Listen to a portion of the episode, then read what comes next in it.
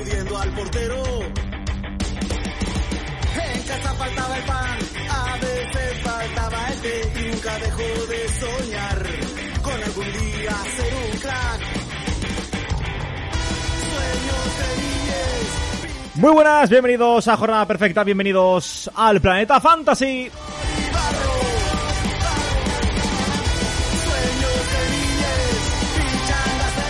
Van llegando a cuentagotas, eso sí, los primeros fichajes de la temporada. Los equipos refuerzan sus platillas en uno de los veranos más complicados con la pandemia, azotando sus economías. Algo que se deja ver en la falta de grandes traspasos y las cifras en las que se está moviendo el mercado. Pero a pesar de todo ello, ¿qué movimientos han sido los más interesantes? ¿Quiénes pueden ser los jugadores interesantes en clave fantasy esta temporada? Todo ello vamos a analizar en el mejor podcast fantasy que te trae, como siempre, ¿quién si no? Jornada perfecta. Les habla Antonio Miguel García. ¡Arrancamos!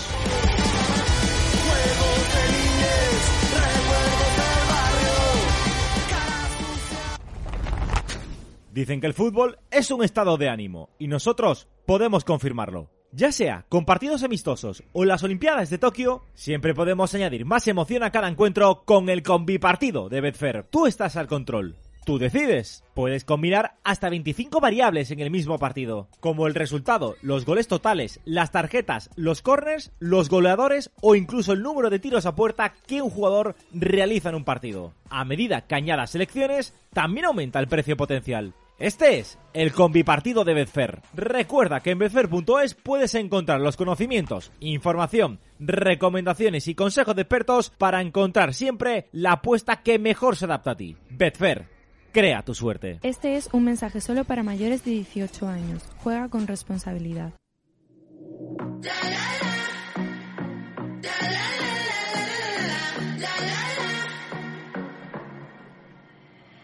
Smell the moonlight in the air. Raise the bar like I don't care. Party like a millionaire. Yeah, yeah, yeah, yeah, yeah. Liquor filling up the bowl. Smoke it up and make it flow.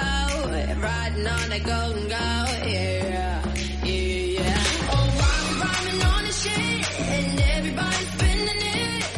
Ya se nota, ¿eh? Ya va llegando, va llegando el comienzo de liga, ya huele, ¿eh?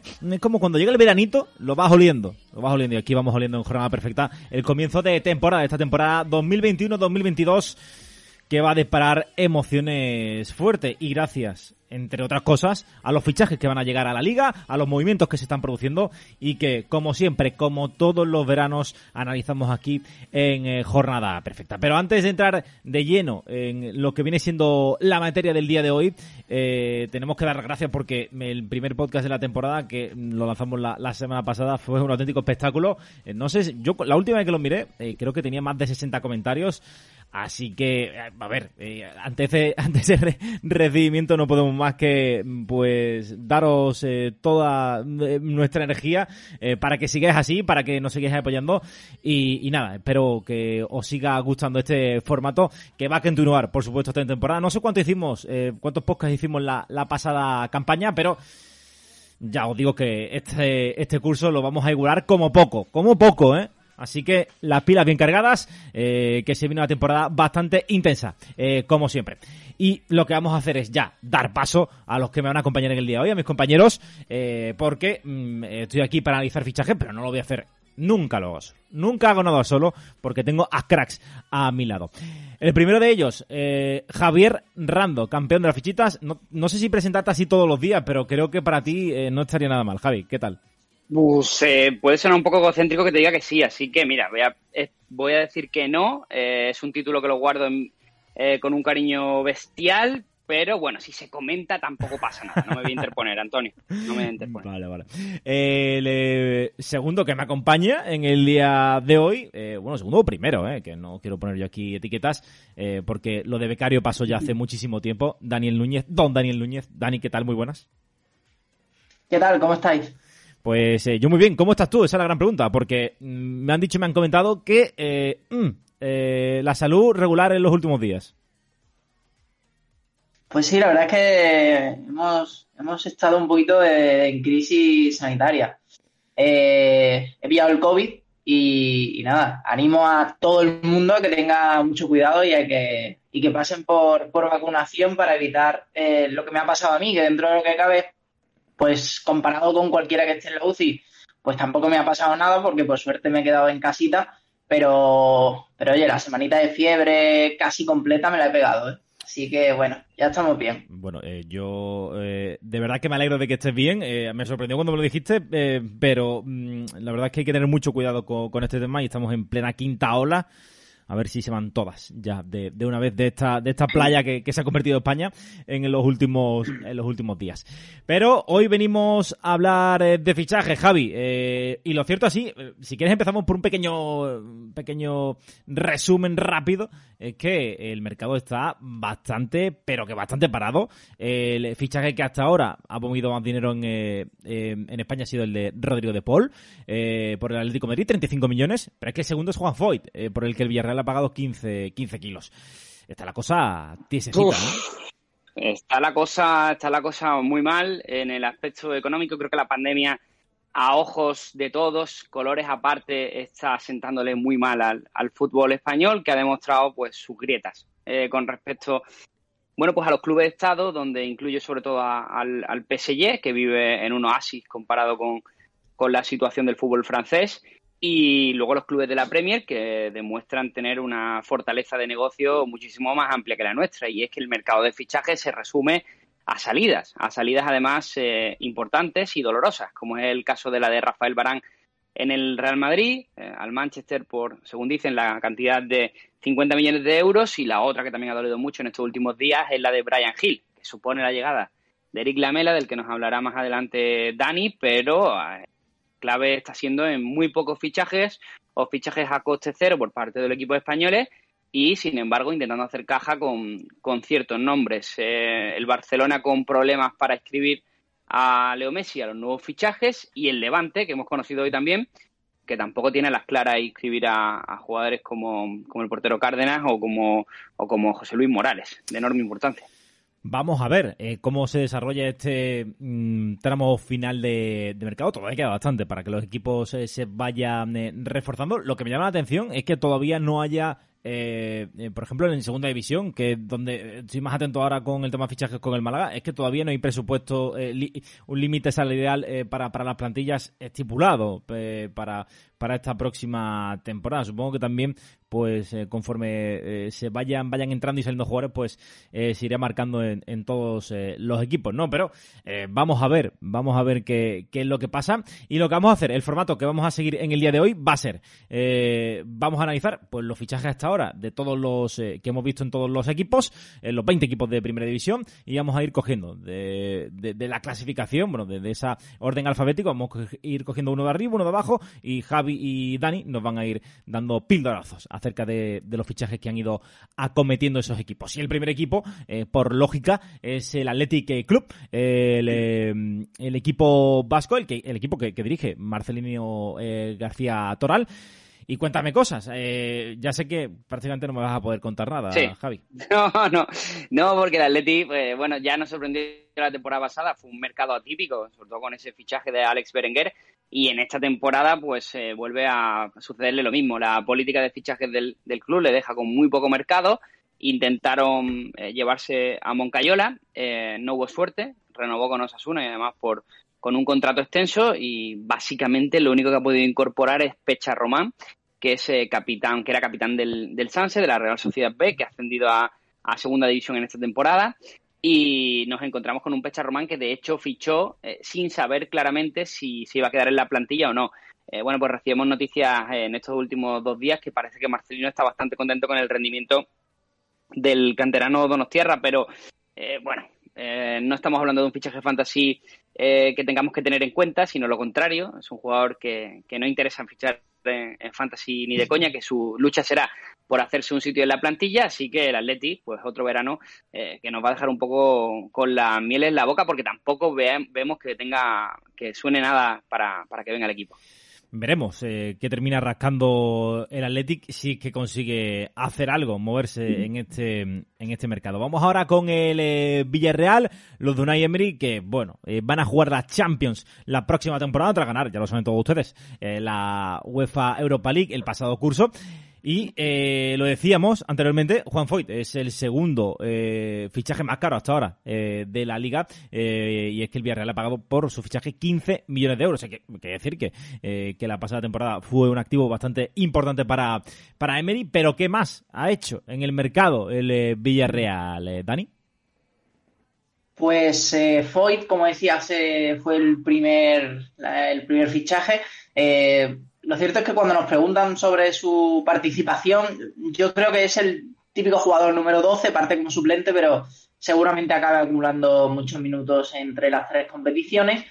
Luego está el caso de Mandy. Eh, la situación respecto al Betis creo que es diferente porque eh, esa pareja, Pau Torres, Raúl Albiol, está bastante consolidada y en principio no veo a Mandy como un argumento lo suficientemente sólido como para tumbar esa, esa dupla. Aún así, será como mínimo el tercer central, pero no tiene ese rol indiscutible que, que sí le veíamos en el Real Betis superando los 35 partidos por temporada de largo. Y luego tenemos el fichaje del delantero Kulaye Díaz, que es quizás el, más desconocido de, los tres para el, el aficionado fantasy español. Y es un jugador joven, delantero, 24 años, viene del Stade de Reims y bueno, ha marcado 14 goles en la liga francesa en esta, en esta última temporada. Viene un poco a sustituir a Carlos Vaca y en principio, eh, bueno, tenemos, eh, aparte de Gerard Moreno, por supuesto que fijo, tenemos la figura de Paco Alcácer. Desde luego, si su rendimiento vuelve a ser el de esta última temporada, cuando prácticamente hemos visto algunos destellos, eh, lo mismo sí que encontramos a, a Boulaye Díaz como un jugador más importante. Pero eh, hablamos de un jugador que en Bivenger está ya por encima de los 5 millones de euros. Eh, para ser un delantero que todavía pues tenemos que conocer cuál puede ser su situación y si consigue adaptarse bien a la Liga Española y demás, pues su precio barato, barato no es. Ahora, si en la primera jornada marca tres goles, pues ya estaremos hablando de que esos 5 millones de repente desaparecen pronto y lo mismo sí que sí que nos interesa mucho más. En principio, eh, bueno, es una opción un tanto arriesgada. Eh, yo creo que podemos encontrar delanteros mejores, como el propio Carlos Vaca, por ejemplo, que ahora después hablaremos de él Sí. eh, cuando hablemos del Granada. Pero, pero bueno, estos son los tres fichajes del, del Villarreal. Son tres buenas incorporaciones, además de Morlanes, que es el jugador que han repescado del, del Almería y que quizás es el menos interesante porque eh, la posición en el, en el centro del campo está bastante bien cubierta. Ah, oh, Antonio, fichen, fichen a Abdoulaye Díaz, eh, porque Ojo. en el fantasy, sí, en el fantasy se buscan mucho los patrones. O sea, esto funcionó, esto tiene que volver a funcionar. ¿Sabes lo que te quiero decir? Las experiencias antiguas, exitosas, convertirlas en una nueva oportunidad. Y de día, pues probablemente la gente piensa, pues delantero africano, eh, viene de Francia, bueno, pues me suena a Bacambú, ¿no? Eh, Suena, Villarreal Pues ficha bien, Claro, eh, exacto, eh, o.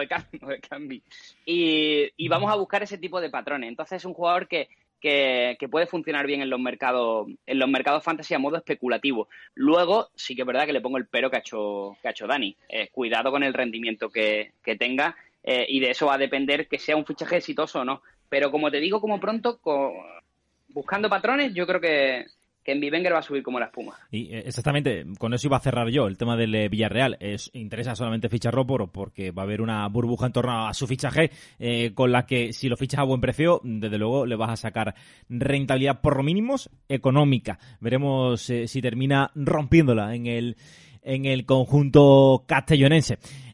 Nos vamos ahora hasta hasta Madrid para ver cuál ha sido el refuerzo del eh, conjunto del Cholo Simeone, de Atlético de Madrid. Eh, en este caso, pues eh, ha sido el equipo que más ha desembolsado por un jugador, Rodrigo de Paul, 35 millones de euros. El resto, poquita cosa.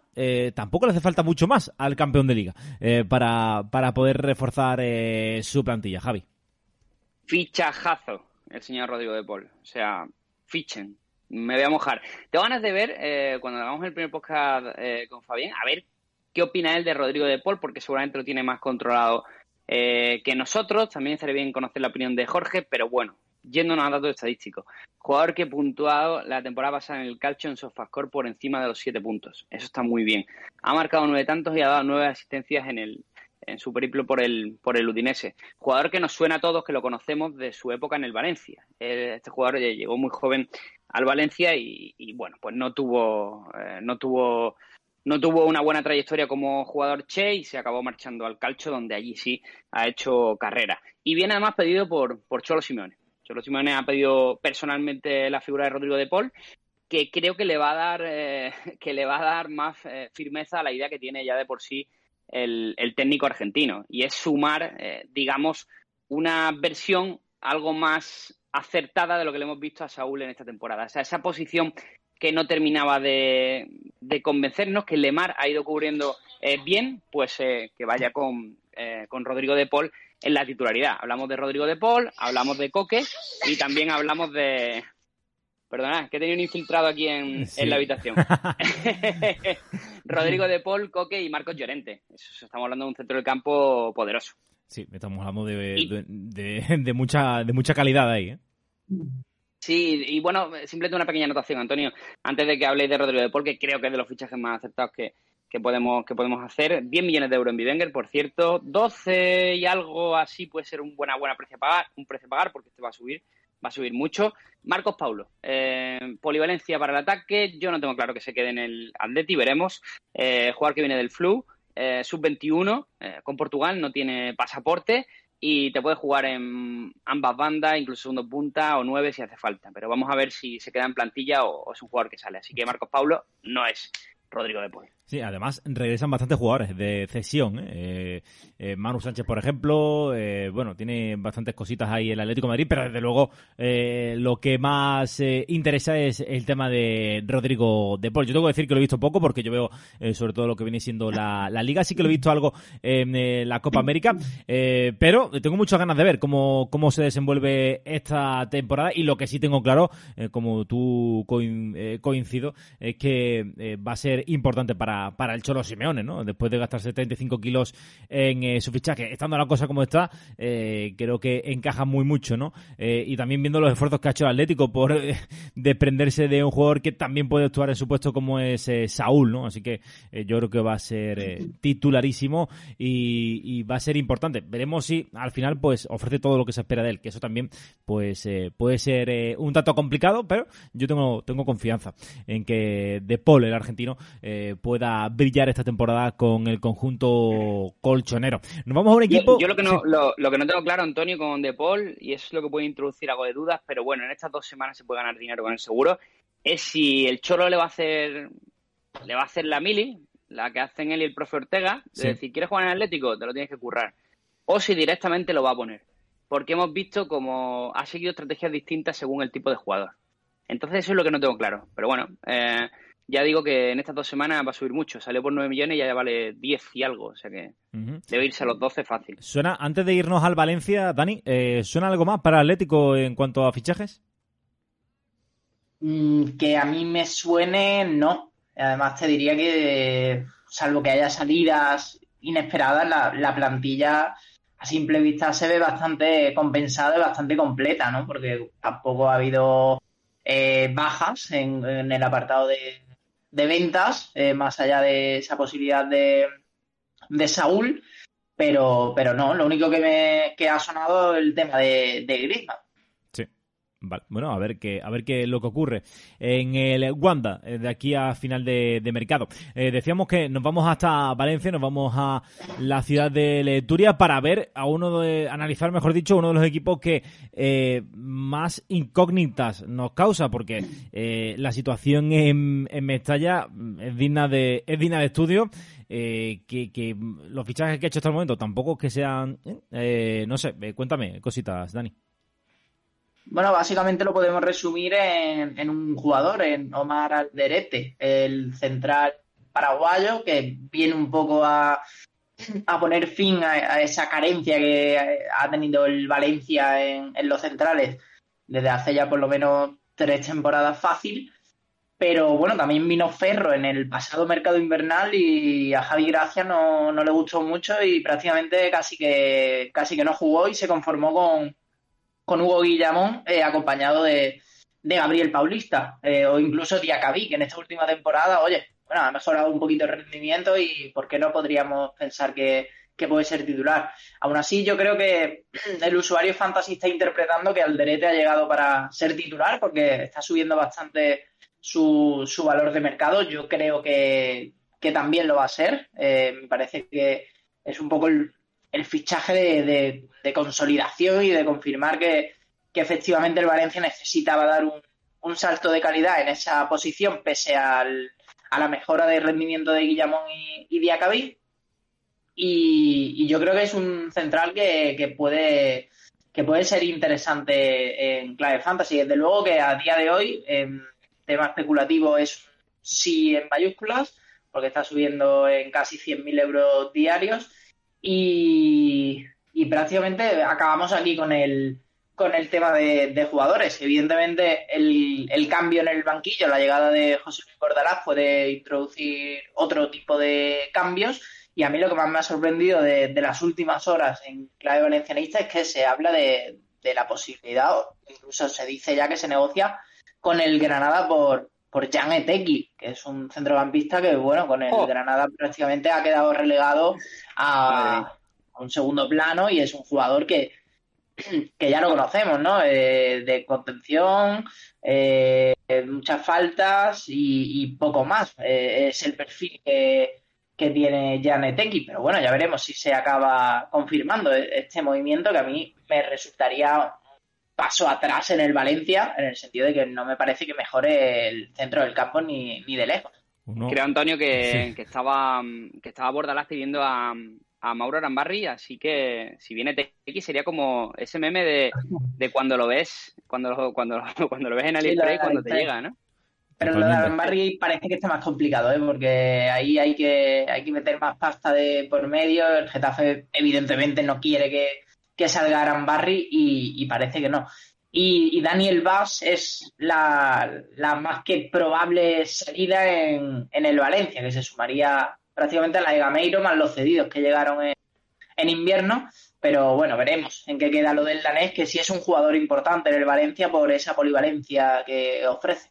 Y veremos qué queda también sí. el tema el tema Guedes, ¿no? Eh, porque, bueno, también, sí. conforme vayan pasando los días, algún pretendiente eh, suena, suena, mucho, o ha sonado mucho el eh, Sevilla, que ha recibido una inyección de dinero bastante importante, así que vamos a ir eh, viendo, pero desde luego sí. el Valencia a esta altura tiene mala pinta, Javi. Antonio, da un buen consejo, Dani, que es estos jugadores que se están hablando que salen, no los fichéis, porque el riesgo es grande. Hablaba de Dani Vaz, eh, te puedo incluir a Saúl, hombre, Saúl, con todo lo que se está hablando y sabiendo que el Atlético, pues hombre, parece que por las cuentas algo debe, debería vender, intentemos no fichar a este tipo de jugadores que puedan suponer un, un riesgo. Habrá jugadores por los cuales no. Cundé, por ejemplo, eh, y habrá algunos por los que no merezca la pena cometer el riesgo. Quizás Guedes, que bueno, que también se habla de que su salida sería la liga. Bueno, se puede intentar. O quizás eh, Mendy, que también está sonando para salir del Real Madrid. Bueno, pues también es raro que si Madrid no, eh, no ficha, eh, se quede, no se vaya a Mendy también, ¿no? Entonces, te la puede jugar. Pero con jugadores como Bas, que el otro día Pablo Longoria, que es el máximo mandatario del Olympique de Marsella, reconoció abiertamente que conversaciones por Dani Bas y la situación financiera de Valencia, cuidado en Fantasy porque te la comes rápido. Madre mía, el percal que hay en, en Valencia. Nos vamos ahora a Barcelona, eh, donde todo eh, pues eh, gira en torno a la figura de Leo Messi, al que al cual todavía no se le puede inscribir debido al límite salarial, que ahora mismo el Barça eh, pues no tiene hueco para, para poder eh, inscribirlo. Y sí que ha habido, en, el, en este caso, en el Camp Nou, eh, algunos el fichajes, algunas llegadas, como Agüero, Depay, Emerson y Eric eh, García. Eh, ¿Cómo ves estos fichajes? ¿Crees que van a ser importantes, eh, Javi, para, para esta temporada? Bueno, eh, súper importante. Si puede escribir a todos estos jugadores el Barça, incluido a Leo Messi, estamos hablando de que automáticamente para mí el Barça se convierte por encima del Atlético de Madrid en el equipo favorito a levantar el título de liga. Para mí, por plantilla. Estamos hablando que lo que tenía el año pasado ah, del Barça, que se le cayó tan solo en las dos o tres últimas jornadas, en Europa sigo pensando que no, que no le da. Pero para Liga, estamos hablando de sumar a un lateral derecho como Emerson, que ha demostrado en el Betis que es un jugador eh, con mucho recorrido y que además creo que justo tiene eso que necesita el Barça, con diferencia de, de Sergio Des, que en los grandes partidos para mí no era nada fiable y creo que Emerson mejora el nivel en ese sentido. Sumamos a Eric García, un central que nos ha sorprendido gratamente eh, contra la Euro, en la Euro, perdón, pero que tiene mucho más margen de crecimiento. La nómina de centrales del Barça, si puedo escribirlos a todos, sería Eric García, Lenglet, Piqué, eh, Ron Araujo, Mingueza. Cuidado, ¿eh? estamos hablando de una nómina de centrales eh, importante. A un Titi no, no lo cuento, eh, obviamente. Y luego en la faceta ofensiva, en el ataque, tenemos a Memphis Depay y al Kun. Kun Agüero, que, mm, que mejora Braithwaite y Memphis Depay para mí se convierte en un titularísimo. Sobre todo si mientras Kuman esté en el banquillo va a intentar sacarle el máximo a Depay. Eh, jugadores, como vuelvo a decir, de nuevo, para sorprender en Europa, creo que no. Contra equipos grandes, me da la impresión de que, de que no. Pero para jugar la liga eh, con el nivel que hay en la liga, estamos hablando de un equipo que en fantasy eh, puede dar muchos puntos. Eh, coincido contigo en el análisis de- del lateral derecho. Creo que Emerson, eh, sobre todo creo que defensivamente, bueno, un central mucho más co- corpulento que, que Des, puede ofrecer más estabilidad en ciertos partidos en los que, bueno, por ahí hay alguna estrella que, que tapar y ahí creo que Emerson lo puede hacer mejor que Des, sobre todo porque tiene, tiene experiencia en el campeonato y creo que lo ha demostrado en el Betis, ¿no? Que, que puede ser bastante regular. Tengo mis dudas con Eric García, no por, por, por- por lo que le he visto, que desde luego a mí me ha, me ha, me ha callado bocas, eh, la mía y la de muchos otros. Eh, también hay que tener en cuenta que está jugando los Juegos Olímpicos y España está ya en los cuartos eh, de final, pero creo que es lo que dice Javi, hay muchísima competencia. ¿Va a ser titular? Yo tengo mis dudas. creo que Kuman lo irá metiendo poco a poco, pero tiene un jaleo ahí. Va a ser difícil acertar la nómina de centrales titulares en el, en el conjunto azulgrana. Y desde luego arriba, pues todas las fichitas a, a Depay, eh, que debe ser importantísimo. Y a Agüero, ¿qué hacemos con Agüero? Eh, ¿Le metemos mucho? ¿Le metemos poco? Eh, ¿Parchecito? No, mira, eh, ahora escuchamos la opinión de Dani, que me interesa muchísimo, pero Antonio, Kun Agüero por encima de 10 millones de euros, 13 millones de euros en Bivenger, es una broma. Dios. Yo creo que es un jugador que es un delantero con gol, que ha marcado goles siempre donde ha ido y va a seguir marcándolo si está bien. El problema es eso, si está bien. Si nos vamos a los partidos de Agüero el año pasado, no mm, superó con por poco los 10 partidos en Premier y la temporada anterior idem de lo mismo. Fueron creo que veintitantos partidos eh, en el año. Son muy pocas participaciones para el Kun, que no tiene, no, no anda bien eh, físicamente en las dos últimas temporadas y ya va, va castigando un poco más eh, su físico. Creo que si le respeta el físico, va a marcar goles en el Barça, por supuesto, pero me da que la, eh, que la cosa de entrada eh, va a ir por otros derroteros. Va a ir con Messi de Pay seguro y luego el tercer hombre lo veremos, pero creo que el Kun no, no es. Dani. Bueno, yo creo que hay poca diferencia entre el, el precio de salida de Agüero y el precio de salida de Depay, la verdad. Porque yo creo que eh, en este caso, a lo mejor los más de 15 millones de Depay, a lo mejor sería una locura y quizás sea un poco excesivo lo de Agüero, ¿no? Pero bueno, es un jugador súper clase, eh, que llega, es cierto que ya en el tramo final de, de su carrera, pero habiendo marcado infinidad de goles y, y de ahí un poco el, el precio tan elevado, ¿no? Eh, A día de hoy, bueno, yo sí lo ficharía, por ejemplo, el Lev probablemente no lo ficharía porque me parece demasiado para, para un jugador que no sabemos si nos va a ofrecer un rendimiento inmediato. Pero bueno, la tendencia en el mercado creo que es positiva y que va a ser positiva y que va a estar al alza hasta al menos el inicio de la temporada, ¿no? Si empiezan a llegar problemas físicos o no tiene la cantidad de minutos que la gente pueda, pueda pensar en para el Kun Agüero, pues a lo mejor ya empieza a cambiar la cosa. Pero a día de hoy, para aquel que tiene mucha pasta y puede, puede afrontar su fichaje con, con margen y sin hipotecarse ni, ni tener un resto de equipo de, de muy bajo nivel, pues oye, ¿por qué no? Aún así, yo creo que a largo plazo el Kun Agüero no, no va a estar en esos 13 millones y al final acabará estando por debajo de los 10 porque así creo que lo va a decir su, su propio rendimiento. Insisto que yo creo que el fichaje que hay que hacer es Depay, sin duda. Sí, el, tema con, con Depay, estoy de acuerdo con Dani, es que te la juegas a una carta. O sea, si de normal repartimos 40 millones en las ligas normales y estás hablando de una liga competitiva, estás hablando que para llevarte a Depay, que cuesta 15 millones, vas a pagar a 16 como poco. Eh, te, la juegas, te la juegas a una carta, a que Depay la rompa, porque vas a invertir mucho presupuesto en él. Dicho lo cual, ah, lo veo con bastante más buenos ojos que, que lo de Kun Agüero.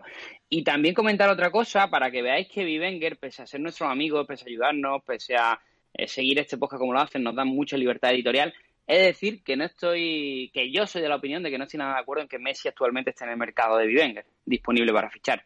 Es un jugador actualmente sin contrato y sin equipo, que yo creo que va a jugar en el Barça esta temporada, obviamente, pero eh, creo que no se deberían de haber hecho excepciones por mucho que fuera Leo Messi. Así que me encantaría escuchar a, a nuestros oyentes a través de la pestaña de comentarios. Eh, al final son decisiones y, oye, eh, hay para todo, ¿eh? También hay gente que está muy de acuerdo con eso. Tema complicado, ¿eh? Porque como Messi le dé por finalmente no quedarse que el Barça, eh, ojito, ¿eh? Eh, Pero bueno, eh, vamos a ver qué, es lo que ocurre. Todo apunta a que Messi obviamente va, a jugar y que la liga terminará pasando por el aro de una forma u otra, ¿no? Veremos cómo el Barça consigue hacerle, hacerle hueco. Nos vamos hasta, hasta Sevilla para irnos con el conjunto de Julen Lopetegui, que ha protagonizado una de las bombas del verano. Brian Hill se va a Londres a jugar en el Tottenham por 25 millones más Eric Lamela, que recala en el conjunto sevillista y que Monchi ha pronosticado que va a ser eh, el nuevo Vanega. O bueno, no, no ha dicho el nuevo Vanega, pero ha dicho que eh, se parece se parece el fichaje al de Vanega. También hay que decir eh, que han llegado otros jugadores como Dimitrovic y que regresan de cesión a algunos jugadores. No sé qué va a pasar con ellos. Ahora me comentará Dani, Pozo, Ronnie López y algunos más por ahí como, Ronnie. como Idrisi. Cuéntame cositas, Dani. Bueno, el Sevilla está claro que ha sido, quizás junto al Barça, el, gran protagonista del mercado de fichajes hasta ahora y desde luego de las últimas horas, por ese intercambio entre la Mela Brian Hill más 25 millones para, para el Sevilla. Eh, también se habla de la posibilidad de que venga Zouma del Chelsea con una operación similar con, con sería la moneda de cambio. De ahí que decíamos antes de, de no fichar al, al jugador francés. El, el primer fichaje fue Dimitrovic en portería. Eh, bueno, ha habido empiezan a surgir dudas eh, por quién será el portero titular. Yo sinceramente creo que, que va a seguir Bono y, y me parece que podemos acometer su fichaje sin demasiadas preocupaciones. Ya tengo la duda de si eh, Lopetegui le dará la, la carta de la Champions al Alex de Leibar o, o veremos cómo lo gestiona, pero en principio yo creo que con Bono podemos estar más o menos tranquilos. Y luego la Mela. Eh, la Mela viene a complementar, yo creo, tanto el centro del campo como, como el ataque. Me parece que puede ser competencia para, para Jordán, Rakitic y compañía, principalmente creo que lo vamos a ver ahí, o incluso en la posición de, de extremo. Creo que es un buen jugador. Eh, no sé, vosotros ahora lo analizamos, ¿cómo, cómo veis esa operación que ha protagonizado el Sevilla con, con Brian Hill? ¿Se la veis acertada o, o no para, para el Sevilla? Es un jugador mucho más contrastado que Brian Hill, evidentemente, eh, que a lo mejor le ha terminado de faltar ese último boom, ¿no? Que termine de, de romperla, pero eh, lo cierto es que ha sido un jugador importante en el, en el Tottenham y yo creo que va a tener bastante protagonismo en, en este Sevilla. Además, ha aterrizado en, en Bivenger con un precio bastante atractivo, por debajo de los 3 millones y medio. Va a subir muchísimo más todavía. Eh, de hecho, ya empieza, ya empieza a hacerlo y me parece que es un fichaje eh, bastante recomendable. Además, parte como, como centrocampista, como, como era de esperar, así que en caso de goles, pues va a tener un premio ligeramente superior al, al de los delanteros. Eh, quizás el más perjudicado puede ser Iván Rakitic, que esta última temporada yo creo que, que ha dejado mucho que desear, pero bueno, también tenemos la figura del Papu Gómez, en fin, hay un overbooking ahí en, en el Sevilla que no va a ser sencillo tampoco eh, vaticinar las alineaciones de Lopetegui, que a lo mejor están un poquito más claras en esta última temporada, porque eh, quizás hasta el mercado de invierno tenía el equipo un poco más sujeto con pinzas, pero ahora, ahora lo refuerza y, y de qué manera. Y, y yo creo que, que la por ese precio, es un jugador bastante interesante. Y en el caso de los jugadores que vuelven tras cesión, pues me parece que Ronnie López no tiene sitio en el Sevilla, me parece que Idrisi tampoco tiene sitio en, en el Sevilla, o si lo tiene es en un segundo plano, y Alex Pozo pues viene a hacer la figura de, de Alex Vidal, ¿no? Un poco en función de cómo de cómo esté físicamente Jesús Navas, pues tendrá más opciones o, o menos. Y por lo demás yo creo que, que bueno, hemos repasado prácticamente eh, todos los nombres. Javi. La mela de jugón, Antonio, la mela de jugón. La mela de jugón y además eh, volvemos a los patrones. Posibilidad de redención, jugador argentino, pues sí, hombre, se parece a Vanega como un huevo en una castaña. Eh, pero, pero sí, pero entra dentro de ese molde, de esas oportunidades que brinda el Sevilla, de jugadores eh, que eran, que iban para élite, que no terminan de, estar en esa élite tal y como lo esperábamos, pero que encuentran su acomodo en el Sevilla y se convierten en, estrellas del fútbol y ganan eh, sus Europa League y ponen contra las cuerdas a Madrid y Barça o a cualquier grande de Europa. Sí, eh, la mela me, me cuadra en ese, en ese puzzle. Vamos a ver lo que hace Lopetegui, que para mí ha sido bastante bueno inmovilista durante la temporada, pero creo eh, que esa posición de Rakitic eh, al final es eh, muy sensible.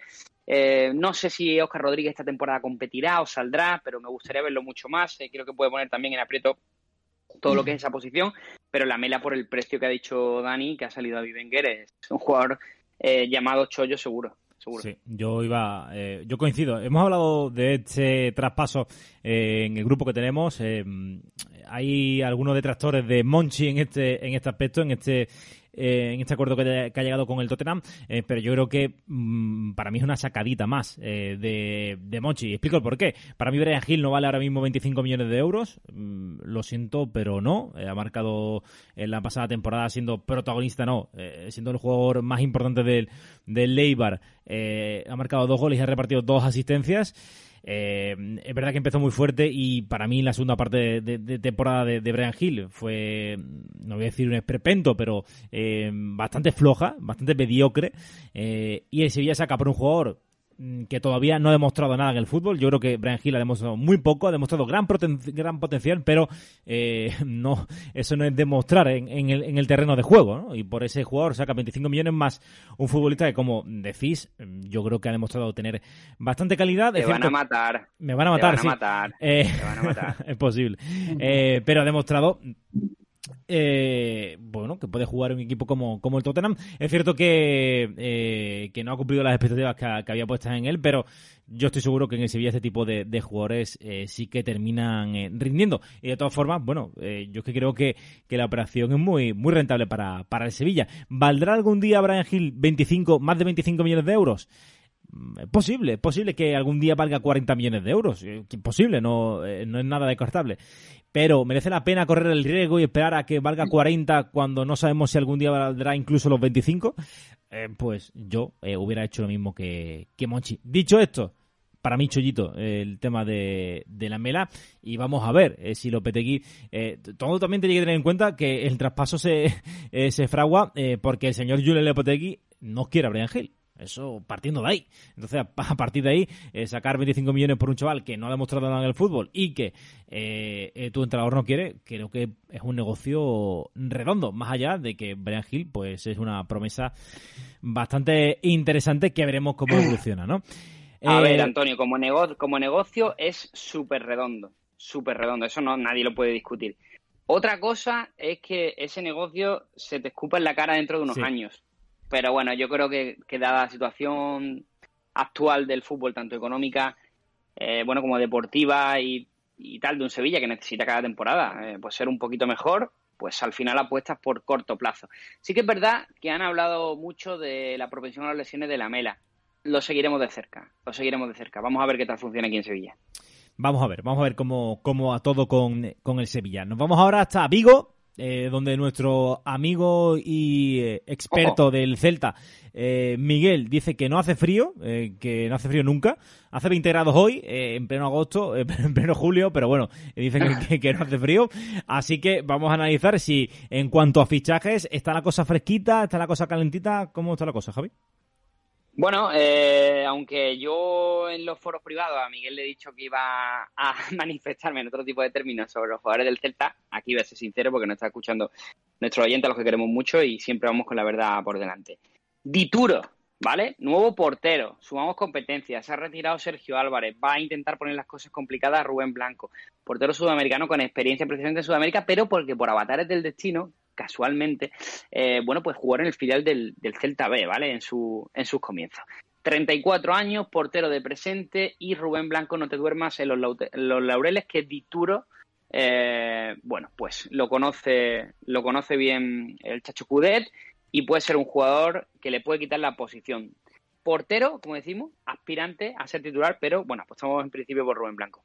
Y Chervi, competencia directa para Nolito, jugador que viene del Benfica, eh, jugador que, que no aporta solo calidad arriba, donde, donde tiene algunos, tiene números decentes de, de goles y asistencias, sino que eh, aporta muchísimo trabajo y es un jugador eh, importante. Es un fichaje clave que también viene de la mano de, de Chacho Cudet y también hace tiempo que se rumoraba que, que lo quería el Celta de Vigo y Chervi, pues eh, que todavía no nos aventuramos a poner los titulares en el 11 posible, jornada perfecta si no me corrige Dani, eh, pero que es un jugador que viene, que viene llamado a cuestionar eh, a los jugadores que ocupan las bandas, que normalmente suelen ser tanto Bryce como, como Nolito.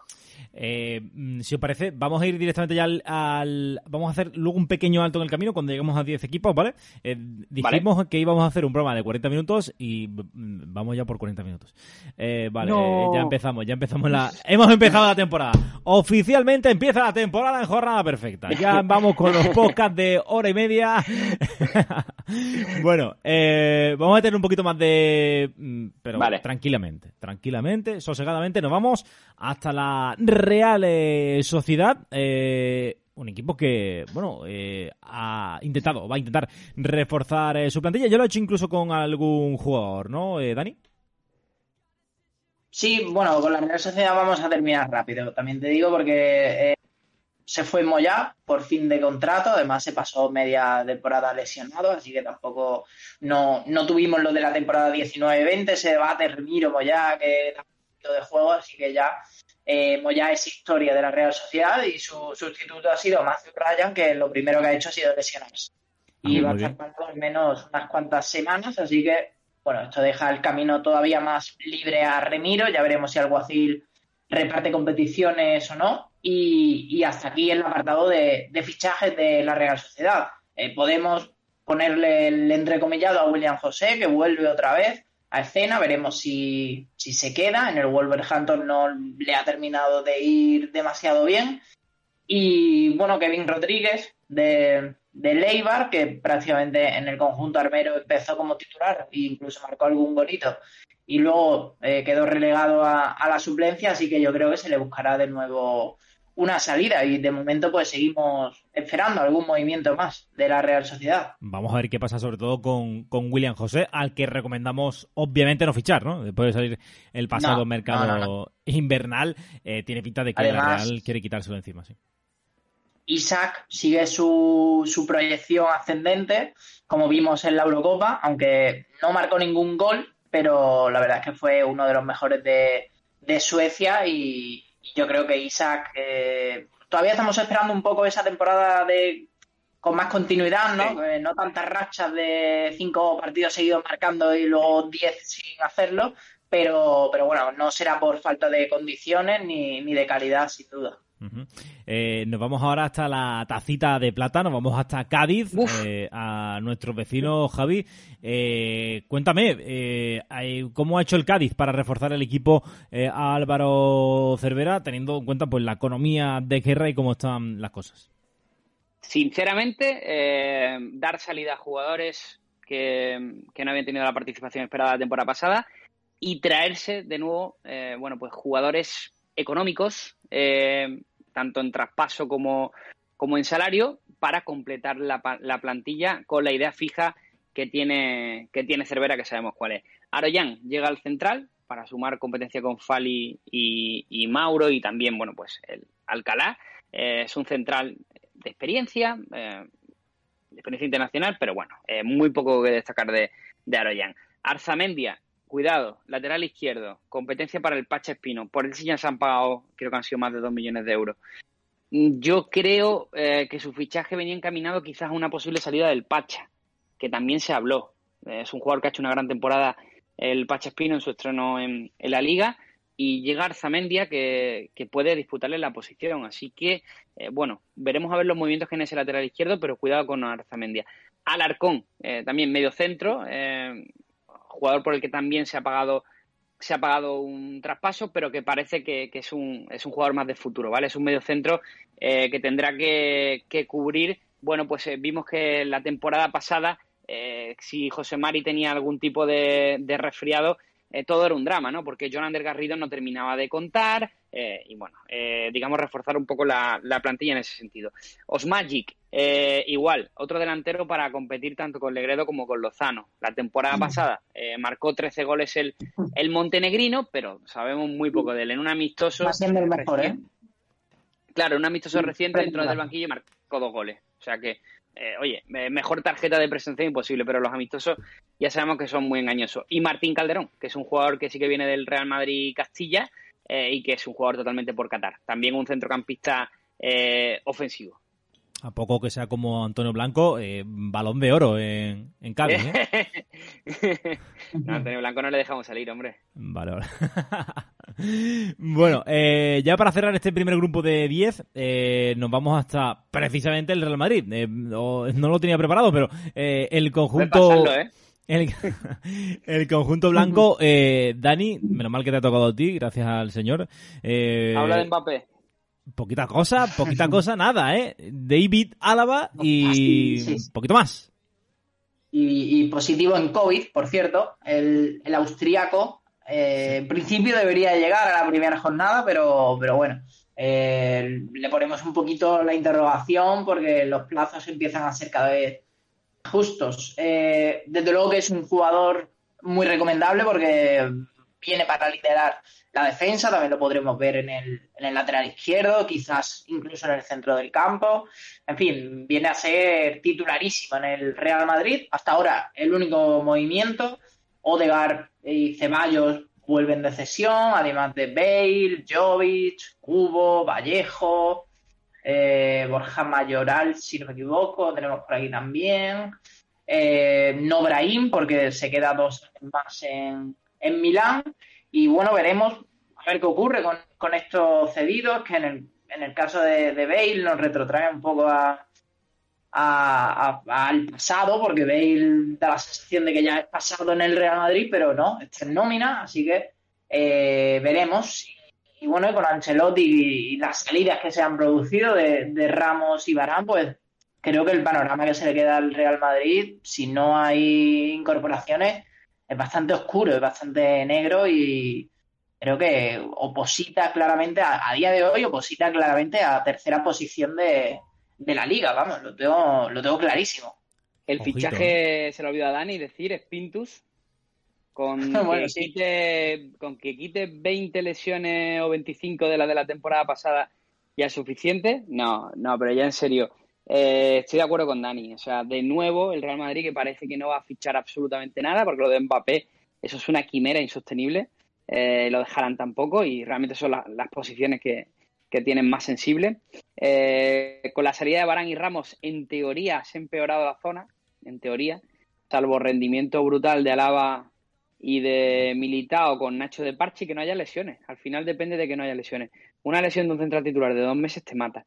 Y luego volvemos a jugar la carta de que de los Asensio, eh, Cubo, que no sé si se queda, Rodrigo, Vinicius, metan una explosión alguno, que el año pasado no pasó y que Hazard y Bale eh, sufran una catarsis eh, de compromiso que les haga ser, bueno, pues el empleado del mes, cosa que tampoco parece. Así que el panorama pinta negro.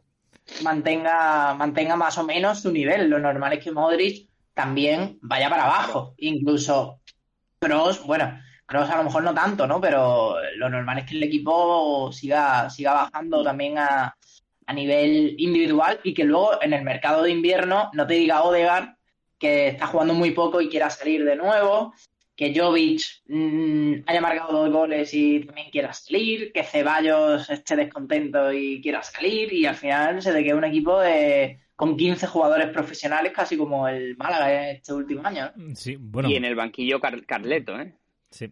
Eh, no, yo creo, yo creo que hay una cosa clara, o es que eh, Ancelotti eh, cambia la postura totalmente mm, eh, que, que tenía Zidane con respecto a este tipo de jugadores como Odegaard, eh, Ceballos y compañía, eh, y hace un Madrid competitivo con ellos.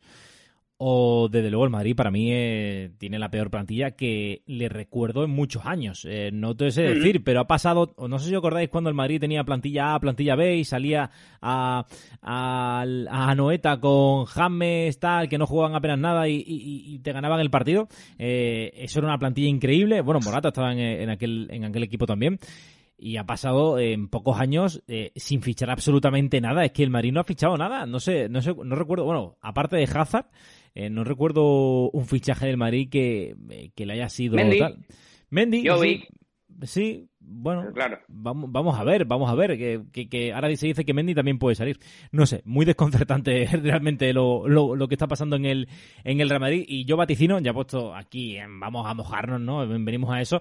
Eh, yo vaticino que va a ser la última temporada de Tito Floren en el conjunto, en el conjunto blanco, porque la catarsis va a ser eh, brutal, ¿no? Eh, vamos, lo tengo claro, ¿eh? Lo tengo muy claro. Pero bueno, Yo solo eh, digo apunten dos nombres, Miguel Gutiérrez y Antonio Blanco. Ahí lo dejo. Vale. Eh, no Bueno, hay conversación. sí, es que también está Marcelo. Está Marcelo ahí frenando un poquito a, a Miguel Gutiérrez. ¿eh? El otro día Marcelo vuelve a hacer de las suyas en, en el amistoso.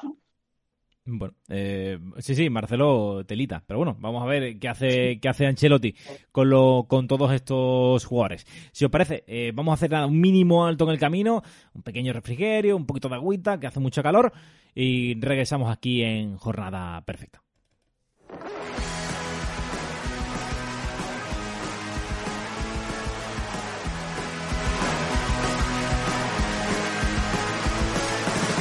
No me gusta que me guste el fútbol, pero ¿qué le voy a hacer?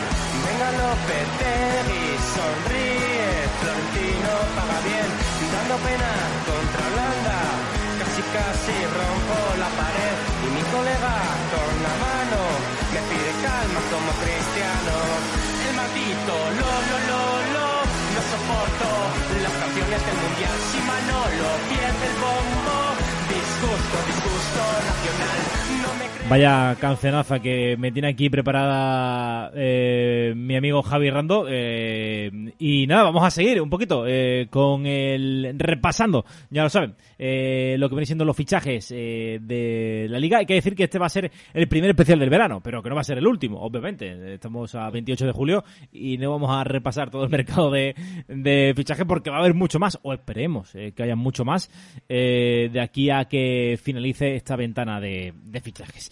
Y vamos a irnos hasta el Deportivo a la vez, nos vamos hasta Vitoria para repasar un poquito eh, con eh, Javi eh, qué es, eh, que- cuáles son los fichajes, mejor dicho, eh, que ha cometido el conjunto vasco. Iván Martín, que viene del, del Mirandés, que puede ser un jugador que oposite a la titularidad, pero bueno, está, está por ver, jugador económico, obviamente. Eh, cierran el fichaje de Leyen también para, para la defensa, para el eje central. Manu García, que ya es un viejo conocido, que ha hecho una buena temporada en el Sporting, que vino de la cantera del Manchester City y que viene reforzado por una buena temporada en segunda. Eh, si te fijas también, eh, bueno, pues tendremos la aportación de Taichi Hara, que será como competencia eh, también al ataque de Javi Calleja, puesto que la temporada pasada eh, Guidetti apenas fue, fue utilizado, ¿no? Eh, y, y, bueno, eh, Lucas Pérez y José Lu, veremos qué sucede con José Lu, que ya sabéis que está presionando muy duro para ir al, al Sevilla, así que veremos cuál es la situación del japonés Taichihara, pero bueno, eh, pues tenemos que ponerle un poco en, en situación, el desconocimiento que hay sobre este jugador. Y Loum, que es un centrocampista defensivo, que también llega muy físico, que llega para incorporarse al centro del campo. También han fichado a Moya Isaac, pero no parecen fichajes relevantes. Calleja, que con estos fichajes lo que intenta Antonio en definitiva es imprimirle un poco más su sello a la plantilla. Eh, ya vimos que en el Villarreal, pues bueno, eh, le gustaba tener jugadores del perfil de, de Manu García, por ejemplo. Vamos a ver si, si lo consigue, porque desde luego la pasada temporada a la vez sufrió de lo lindo y ya lleva ya un par de ellas, eh, salvándose ahí en las últimas eh, jornadas. Necesita, obviamente, eh, algo que, que le pueda, mm, bueno, pues eh, hacer marcar las diferencias con respecto Sí.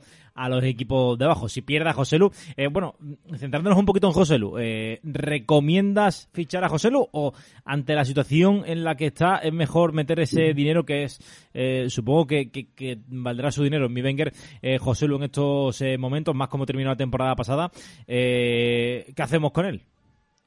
Mira, es el típico jugador que si se va al Sevilla va a subir de valor y si se queda en el Alavés va a subir de valor. O sea, yo para mí sí es fichable. Eh, él solo tiene el mercado del Sevilla. O sea, es el único equipo que creo que le puede hacer replantear su situación. De hecho, parece que está presionando y que no está muy contento con que el Alavés no le deje salir. Entiendo que lo de José Lu al Sevilla va por la por la posible marcha de De Jong. Creo que se habló sobre el fútbol turco. Así que para mí José Lu va a sumar más que Luke de Jong y hemos visto como Lopetegui le daba uso y creo que a, que a José Lu le iría bastante mejor, así que sí, me parece fichable. Bueno, eh, vamos a ver cómo, cómo termina eh, ese pequeño culebrón. Nos vamos ahora hasta el Betis, el Real Betis, el conjunto de Manuel eh, Pellegrini.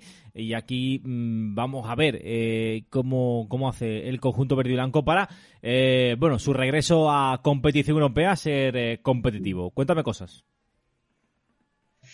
Bueno, pues eh, el primer fichaje del Betis fue el de Miranda, eh, ya, ya lo conocemos, eh, creo que viene a mantener un poco la, la competencia con, con Alex Moreno, o sea que por ahí no vamos a ver excesivos cambios, pero yo creo que sí que eh, va a estar totalmente repartido en el sentido de que el Betis tiene tres competiciones, así que Pellegrini tendrá que tener muy en cuenta eso y bueno, creo que son dos laterales que, que cumplen. A mí personalmente me gusta un poco más Miranda, creo que tiene más criterio eh, a nivel defensivo, pero, pero bueno, Alex Moreno también eh, lo hemos visto cuando sube en ataque, también es un- una opción interesante.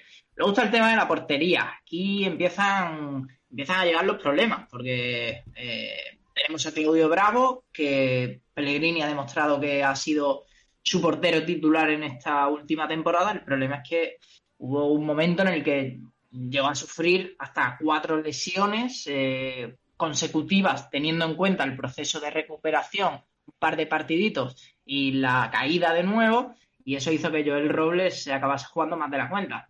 Entonces, el, fichaje de un portero de garantías era totalmente necesario.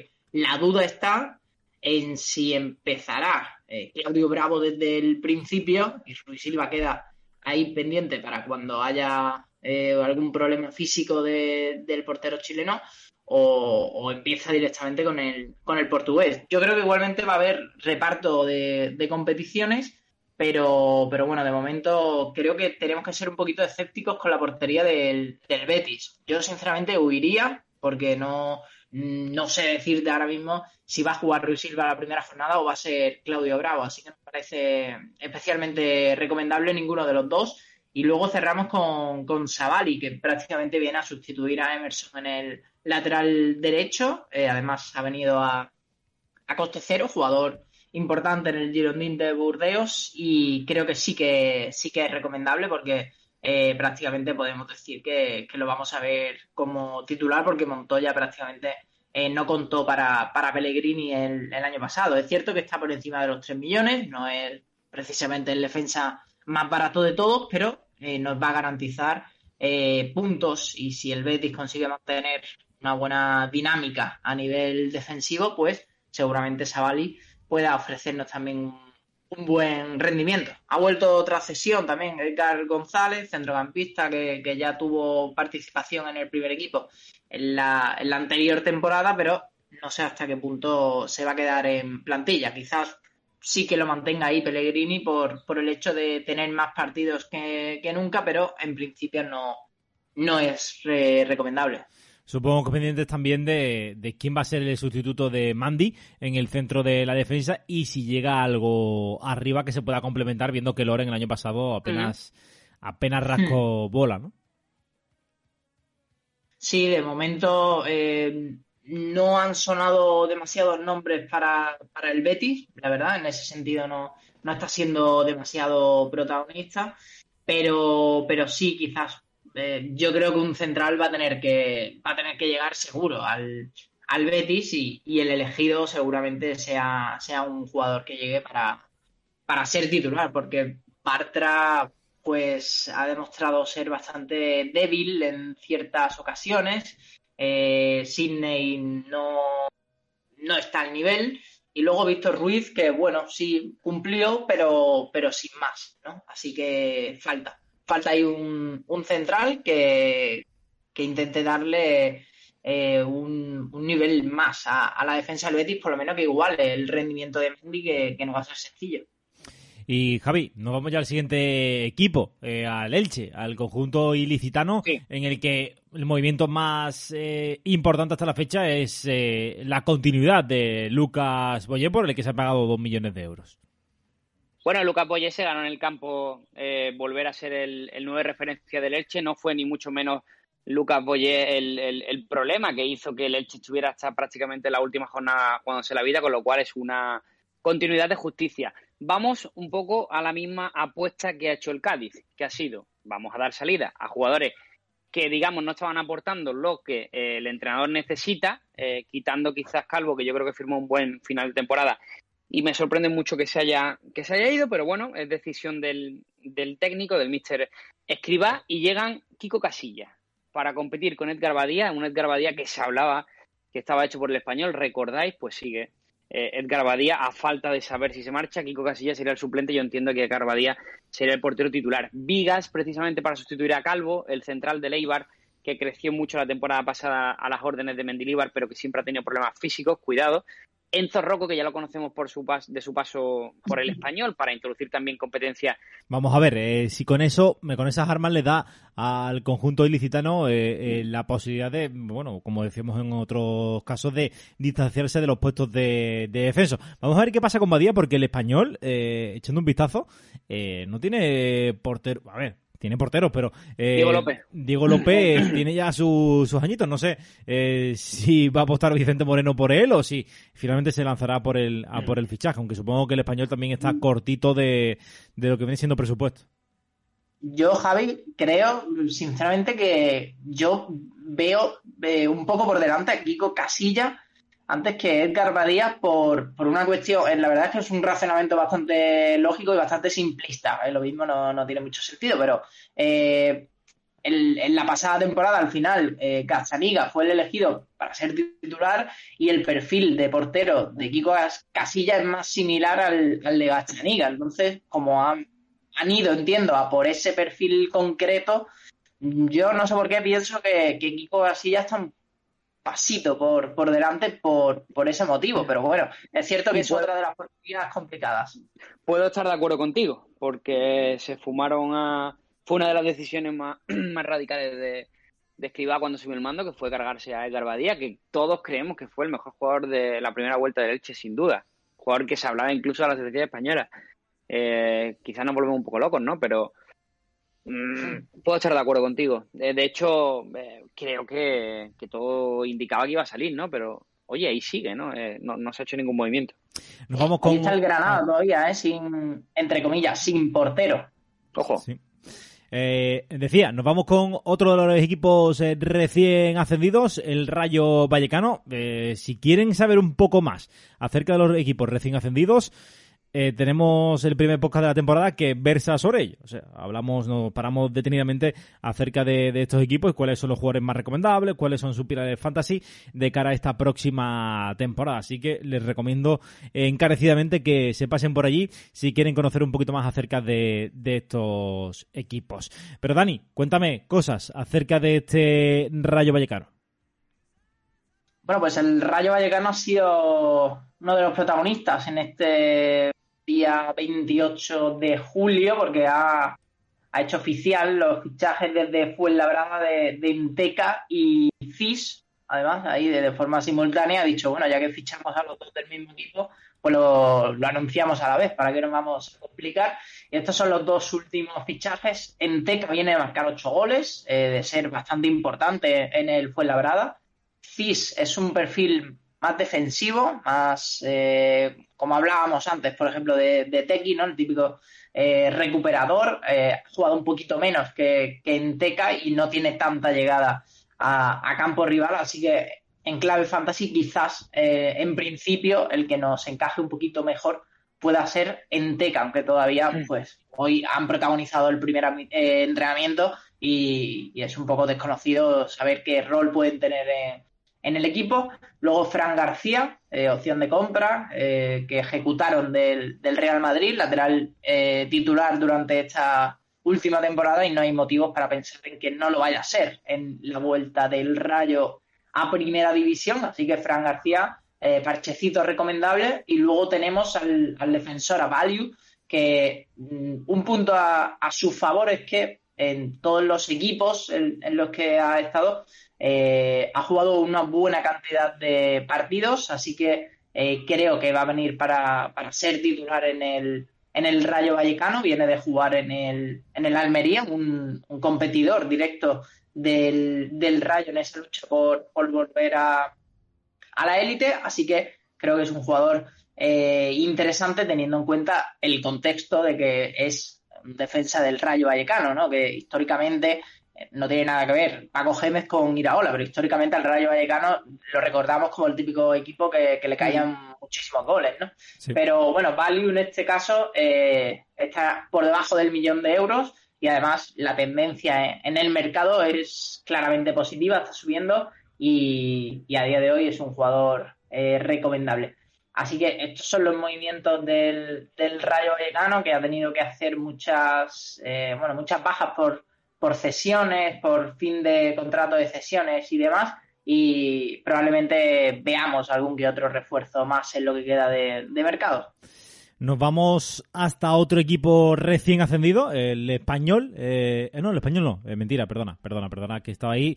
Eh, sí, sí, ah, nos vamos al español, sí, efectivamente. Tengo la cabeza ya reventada, ¿eh? como son que el 28 de julio.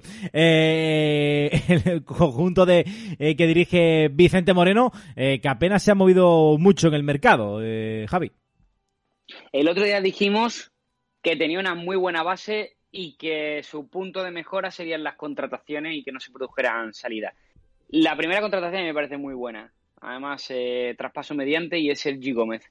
Competencia para Calero y David López, el central del Sevilla, del el, el ex central del Sevilla, que viene para aportar a corto plazo. Calero ha hecho una muy buena temporada en, en, en segunda división. Nada que ver con, con la temporada en que descendió el equipo, cuando vino del Valladolid fue un jugador eh, bueno, pues residual. No, Calero viene a hacer una buena temporada y está sentado en el puesto. Eh, David López tiene esa polivalencia de saberse también que puede jugar de medio centro. Así que a ver lo que, lo que decide el técnico, pero tiene la posibilidad eh, Vicente Moreno de tirar de Sergi Gómez, un central experimentado y que creo que, que mejora la plantilla. Vamos a ver si con esos fichajes, pues el español yo creo que va a dar de sobra, ¿eh? Para mantenerse eh, por lo menos en los en, lo- en el primer tramo de la temporada eh, eh, pues con cierta ventaja con respecto a los puestos de, de descenso nos vamos hasta Pamplona para analizar qué es lo que ha hecho Osasuna que Osasuna ojito eh, Osasuna sí que ha reforzado el equipo Dani y, se ha sacado un poquito la, la chequera a pasear Sí, el gran nombre sin duda es de Budimir. Creo que esta tiene que ser la temporada de su confirmación, porque bueno, han desembolsado 8 millones de euros por él, 8 millones en el, en el contexto de Osasuna y de un año pandémico, es muchísimo dinero. Y, yo creo que, que Budimir es el principal delantero, el delantero de referencia de, de este Osasuna, aunque ya hemos visto cómo Yago Barrasate eh, suele mover mucho las piezas en ataque y no suele tener un jugador eh, tan eh, tan clave, ¿no? En ese sentido, en cuanto a, a minutos, además hay bastante competencia en el ataque con, por ejemplo, Quique García, eh, el delantero que llegó, que llegó libre y que su situación ahora respecto al al Eibar yo creo que cambia en fantasy para mal, en el sentido de que está casi por, bueno, por encima de los 5 millones y medio, está bajando mucho eh, su, su valor de mercado.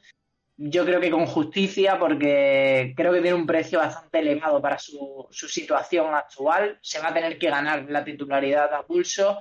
Está el Chimi Ávila, que se le presupone que está ya totalmente recuperado y que puede volver a ser el Chimi que conocimos antes de esas dos graves lesiones, aunque lo tenemos que dejar un poquito en interrogación también. Y en fin, yo, por ejemplo, Quique García, sinceramente, creo que no es eh, recomendable y, y, yo no lo ficharía a día de hoy. Eh, y luego tenemos a Cote, que Osasuna en estos momentos está jugando un amistoso que está ganando contra Morevieta y Cote ya se ha retirado con molestias, entiendo que musculares. Vale. Así que sin sorpresas. En este sentido, Cote se supone que llega para ser titular en ese lateral izquierdo, pero para competir con, con Juan Cruz y, y, empieza a regular, ¿no? Que a lo mejor son las típicas molestias de pretemporada, pero tiene un, tiene un parte médico an anterior que no invita tampoco al optimismo. Luego tenemos a Ramallo, que, que Osasuna le ha dado ahí el voto de confianza. Prácticamente no tuvo muchos minutos en la pasada temporada y no creo que su rol vaya a ser diferente en este nuevo curso. Y luego tenemos a Areso, que llega sin experiencia alguna en, en el fútbol profesional después de estar en el filial del Athletic Club. Sí que me parece que tampoco va a ser eh, recomendable en Fantasy, aunque está en 150.000 euros. Es el típico jugador que podemos probar suerte y no vamos a perder nada.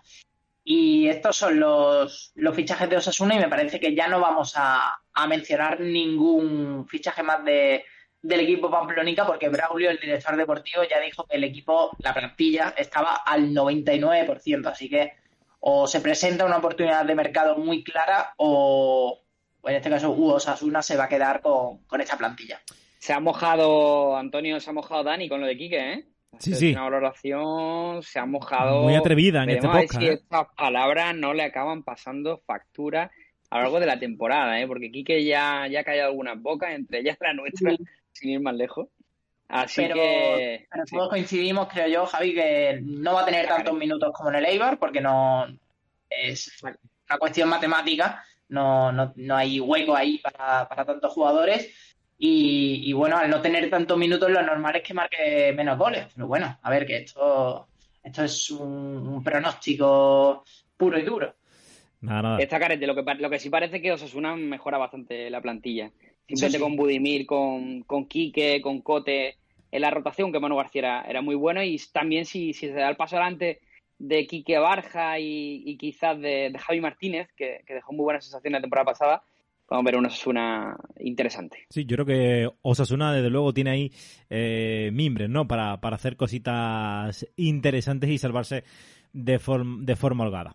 Eh, nos vamos hasta Madrid, pero para eh, analizar eh, los fichajes, los movimientos del Getafe, del Getafe que ahora ya no es de Bordalás, es de Mitchell eh, y, ha, y, ha, realizado un fichaje eh, importante, por lo menos. El de Carlos Aleña. 5 millones de euros se ha gastado el eh, conjunto azulón para, para poder contarlo con, con, la propiedad del, jugador. Cuéntame cosas acerca del conjunto azulón, Javi.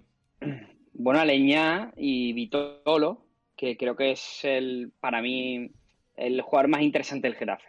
O sea, yo Vitolo se le quedó enorme el Atlético, está claro, no ha tenido tampoco suerte con las lesiones, pero yo creo que en el Getafe Vitolo tiene que ser capitán general. Y creo que además es un buen acomodo eh, para el jugador para volver a sentirse eh, futbolista. Un Vitolo que cuando se marcha del Sevilla al Atlético de Madrid, no olvidemos que incluso iba a la selección española. A mí era un jugador que me encantaba, con metros por delante, eh, la seguridad que tenía, cómo buscaba portería, cómo con su envergadura era capaz de irse eh, de cualquiera y yo creo que ese jugador tiene que seguir existiendo y quizás, eh, bueno, pues precisamente Vitolo, bueno, eh, salvando las diferencias, pero eh, Michel, el que va a ser su entrenador, era, era un jugador que compartía bastantes características con el Vitolo futbolista, con lo cual quizás él es el jugador que puede entender un poco mejor la madurez, el proceso de, madura, de madurez ahora, de ser un jugador totalmente distinto a aquel que, que nos sorprendía a todos. Así que cuidado con Vitolo, yo si pasara por mi mercado lo fichaba, sin duda. Mitrovic, eh, un central con, con experiencia, eh, también eh, se incorpora al equipo, Creo que otro día leí que Cabaco también estaba en la gente intentando moverlo para que se marchara del, del Getafe. Y Sí, Macías. al Milán, ¿eh? Ojo. que Sí, al no Milán, sé pero- si arriba, tirándose. No sé si, no sé si el agente, hay agentes que, que son muy traviesos y no sé si se estaba tirando ahí el farolazo o efectivamente puede fichar por el Milán. No sé, a mí es que me cuesta creer que el Milán se haya fijado en un jugador que ha jugado tan poco y que cuando ha jugado, pues, no sé, yo le recuerdo un- una roja, me parece, y, y poquito más, pero bueno, en fin. Es que dijo que estaba-. Es que creo que la declaración dijo que estaba para firmar por un club de, mi, de Milán, ¿no? Eh, no sé si hay algún equipo aparte del Inter y del Milan. Igual hay alguno por ahí. Atalanta está Eh, cerca, ¿no? Bueno, Atalanta No, es no, belga, claro, Atalanta. ahorita, ¿no? Pero no sé, No, pero la- tampoco, en, el, en el Atalanta tampoco va a jugar Cabaco, estoy diciendo. tampoco, me, Eh, tampoco me encaja. ¿no? Aquí no las sé. declaraciones son Cabaco tiene chance de jugar en Milán. Pero bueno, Tremendo. No sé, igual hay otra Milán, hay, igual hay otra Milán por ahí, ¿no? sí, voy a ver, voy a ver. pero vaya. será Milán Yo que sé, igual hay una, una Milán en Turquía o algo así. o en Ecuador, quién sabe, ¿no? no Bueno, nunca se como, sabe. como ocurre con Barcelona, ¿no? Eh, que está en Colombia Claro, o Ecuador. Ecuador, Ecuador. Ecuador. Claro, también hay Málaga. ¿eh? Málaga, hay- Málaga hay una en México. Málaga. Hay una en Málaga. Sí, en México. Damos saludos Pues, a, eh, a- a los malagueños de México.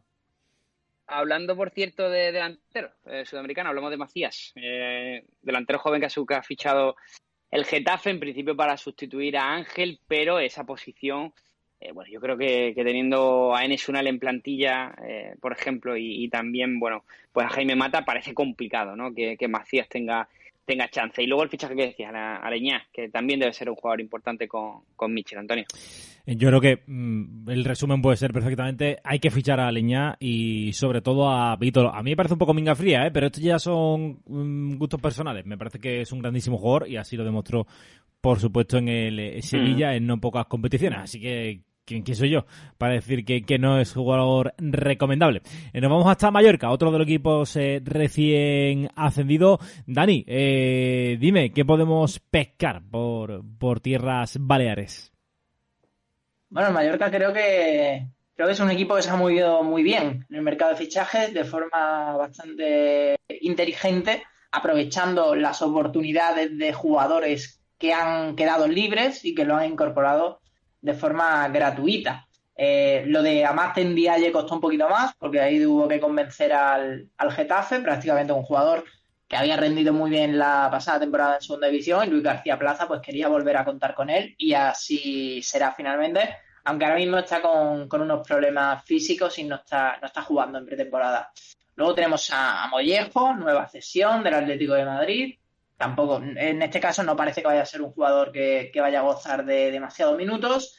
Luego el fichaje en principio estrella es claramente Ángel Rodríguez, el delantero del Getafe, que yo creo que, que, que puede marcar una buena cantidad de goles en, en Mallorca. Me da, me da buena vibra este, Mm. este movimiento. A ver si Ángel aquí sí consigue afianzarse como delantero titularísimo y le quita la razón a, a Bordalás, que ha tenido siempre ahí en el banquillo a- al delantero canario, pese a ser el jugador con, con mejor promedio de goles de la plantilla y por supuesto por delante de, Jaime Mata, Unal y, compañía. Así que me parece que es un, fichaje muy interesante y que prácticamente lo veo casi obligatorio en clave fantasy. Además, lo tenemos por 3.650.000 en Bivenger. Para un delantero que marque goles es una cifra baja y está subiendo de precio. Luego tenemos el dilema de la portería con, con Dominic Grave. Eh, a ver, yo creo que a corto plazo va a mantener a Manolo Reina porque, bueno, ha sido el portero de- del ascenso, está bastante consolidado en, en el Mallorca. Es cierto que el factor de la edad puede ser una virtud o puede ser un defecto, porque habrá quien considere que con 40 a 41 años ya debería de dejar su, su sitio a otro, pero bueno, que se lo digan a Buffon, ¿no? Que ha vuelto a, al Parma. Yo creo que a largo plazo eh, Grave sí que va a hacerse con el puesto, pero me parece que la, la temporada la va a empezar Reina, el, el malagueño. Luego Jaume Costa, el lateral del Villarreal, creo que sí que llega para, para ser titular. Y, y luego Pablo Mafeo, que me parece que también es un movimiento muy interesante. Ya vimos en el, en el Huesca que es un jugador con, con capacidad para llegar a campo contrario y creo que Jaume Costa y Pablo Maceo van a ser los, los dos laterales titulares en, en el Mallorca. Lo cierto es que lo normal es que el Mallorca es un equipo que le cueste dejar la portería cero y que tenga dificultades para, para arañar puntos y conseguir victorias, pero a priori me parece que pueden ser parches más que, más que dignos. Pues sí, eh, la verdad es que coincido bastante con tu, con tu análisis de, de este Mallorca que eh, creo que esta vez presenta mejores mm, pues mejores alternativas para eh, mantenerse en primera. ¿Sí, Javi? No, te iba a decir eh, que cierro yo con el Granada, eh, si no me equivoco. Sí. Eh, Antonio, ¿cuánto era entonces? ¿Podcast Era Levante, era? ¿Cuánto llevamos? Eh, Ah, el Levante también. hora 20. Muy bien, muy bien, muy bien. Genial. No, no conseguimos, ¿eh? Mira que lo intentamos, nos marcamos el objetivo, pero no- te- nos A ver, comemos hoy era lengua. compli- o sea que no. Hoy era Complicado. ¿eh? Sí, Hoy era complicado, 20 equipos. Sí. Sí. Esperemos que en el segundo análisis de fichajes intentaremos eh, todos los fichajes que hemos dicho ahora, pues no nombrarlos porque ya hemos ofrecido nuestro punto de vista. Hombre, si algún jugador cambia de rol, si ahora por ejemplo en Mallorca ficha Mbappé, pues obviamente no recomendamos a, a Ángel eh, Rodríguez, ¿vale? Pero bueno, eh, algún cambio así lo, lo comentaremos. Pero creo que el resto más o menos lo, lo habéis pillado. Así que nada, eh, cerramos con el eh, con el Granada, eh, el conjunto Nazarí. Cuéntame cómo eh, se ha movido. Vaca y Monchu. Eh, Monchu, posible fichaje, eh, jugador del que eh, nuestros amigos eh, del culemedismo, como son Adrián, Camacho, Juanjo, Nacho, hablan muy bien. Jugador llamado a ser muy importante. El otro día ya el, mister, el nuevo mister de Granada lo, pone titular en 4-3-3 junto a con Alonso. Previsiblemente también ocupará esa posición Montoro. Jugador interesante, Monchu eh, que lleva esperando una oportunidad eh, de esta, eh, lleva esperando dar, este salto en primera durante mucho tiempo y obviamente en el Barça no lo iba a hacer, pero es un jugador eh, que puede que puede sorprender puede sorprender mucho. Y Carlos Vaca, para mí fichaje casi obligado. Si Soldado ha rendido bien en el Granada, para mí Carlos Vaca va a rendir también bien en el Granada. Estamos hablando de un jugador que tiene un buen precio, porque su precio está entre comillas devaluado, pero bueno, debe ser un jugador en, el, en el Villarreal, que apenas tuvo el final de temporada, que sí que fue bueno, del colombiano, pero que en el Granada va a ser un jugador que, que, su rol la asciende, ¿no? En ese sentido. Así que para mí, Monchu es un posible chollo, visto lo que hizo el año pasado en el Girona. Ah, me quedo con la, con la duda. Yo creo que sí, yo creo que Robert le va a dar esa oportunidad y que va a ser importante. Y Vaca, para mí, fichaje obligado.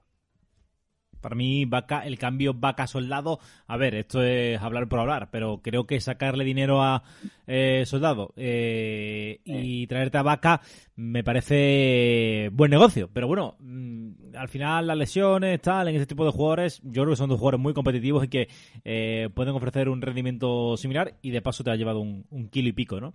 Eh, a la a Luchaca. Eh, pues nada, chicos, eh, yo creo que no se me... Ah, bueno. levante, levante, levante, levante. Levante, sí, sí, sí, sí. Levante, levante. eh, Dani, cuéntame cositas del Levante.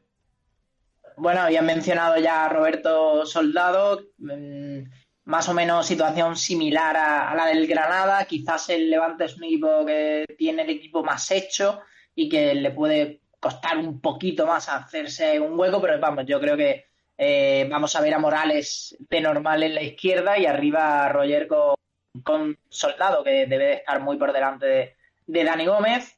Eh, ha traído libre el Levante también a Brugué, que ha venido del Nasti de Tarragona. Yo creo que viene para, para el futuro o para hacer una operación de negocio sin más. Y luego Enrique Franquesa como, como sustituto de, de Toño y en principio para tener exactamente el mismo rol.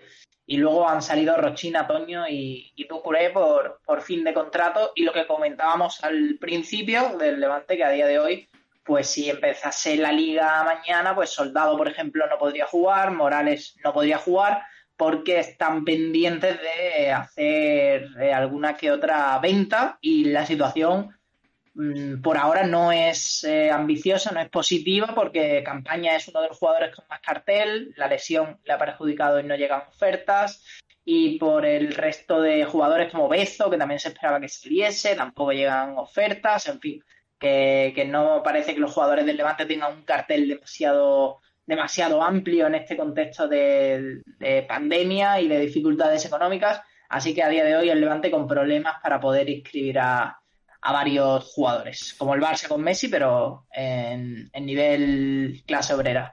sí, un poquito, un nivel un poquito más bajo en este, Sí. en este aspecto.